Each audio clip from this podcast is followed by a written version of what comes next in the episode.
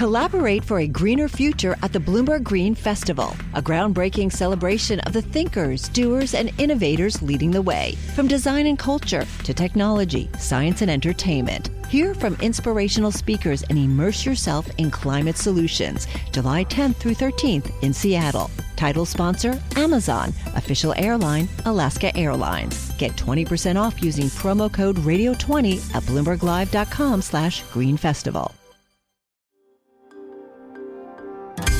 Le entregamos todo lo que necesita saber para comenzar el día. Esto es Bloomberg Daybreak para los que escuchan en América Latina y el resto del mundo.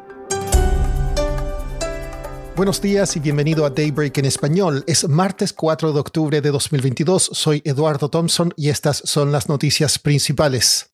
Los mercados globales están optimistas luego que el Banco Central de Australia sorprendirá al subir sus tasas en 25 puntos básicos menos de lo esperado. Esto alimenta el debate sobre si los bancos centrales se están acercando al final del ciclo de ajustes, justo en un día en que hablarán algunos miembros de la Fed como John Williams, Loretta Mester y Mary Daly, entre otros. También lo hará Christine Lagarde. En este contexto más dovish, los bonos del Tesoro avanzan, al igual que los futuros de Wall Street y las acciones en Europa y Asia. El dólar se debilita frente a la mayoría de sus principales pares. El petróleo sube en medio de especulaciones de que la OPEP más recortará el suministro y el oro extiende su mayor avance desde marzo. El número de muertos en Florida por el huracán Ian subió a por lo menos 71, sumándose a siete muertes en Cuba y Carolina del Norte, informó la agencia Associated Press. Las pérdidas aseguradas han aumentado hasta 57 mil millones de dólares, esto según el modelador Verisk. El presidente de Estados Unidos, Joe Biden, visitará hoy el estado. Corea del Norte disparó un misil sobre Japón por primera vez desde 2017, lo que provocó una inusual alerta de seguridad pública para residentes en ese país. El misil cayó en el Océano Pacífico. Japón dijo que no se habían informado daños. En noticias corporativas, Nestlé comprometió más de mil millones de dólares para ayudar a caficultores a establecer métodos agrícolas más sostenibles. Las acciones de Samsung suben después de que anunciara un plan para atraer a compradores estadounidenses de chips. Y Meta, la matriz de Facebook, cerraría una oficina en Manhattan, según fuentes. Pasando a América Latina, en Brasil las acciones y el real registraron un fuerte aumento ayer en reacción a la primera vuelta presidencial del domingo.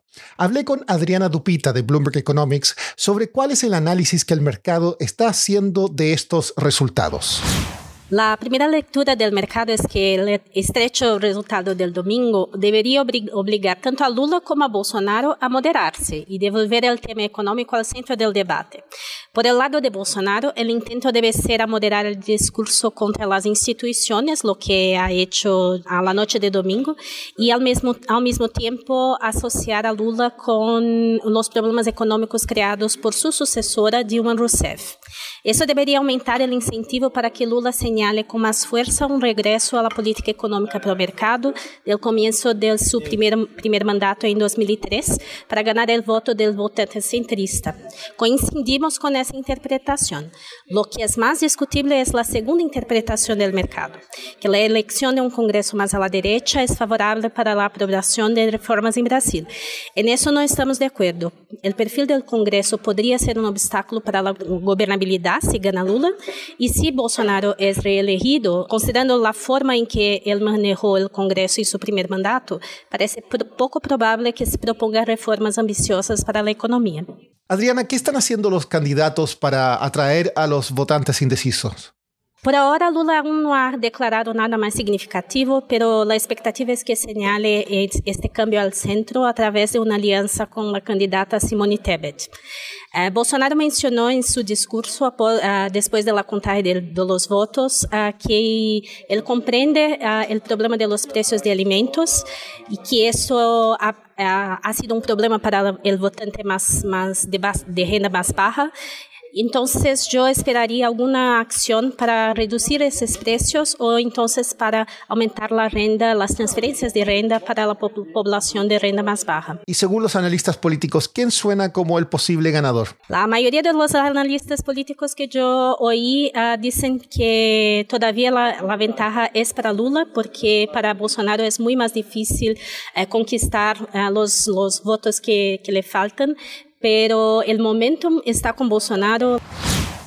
En Chile, el ministro de Hacienda Mario Marcel reveló que el gobierno espera una contracción del PIB el próximo año del 0,5%. Su estimación anterior era de una baja del 0,1% el gobierno de Joe Biden continuará las consultas con México sobre su política energética, pese a haber concluido el periodo previsto de 75 días en lugar de solicitar un arbitraje de inmediato.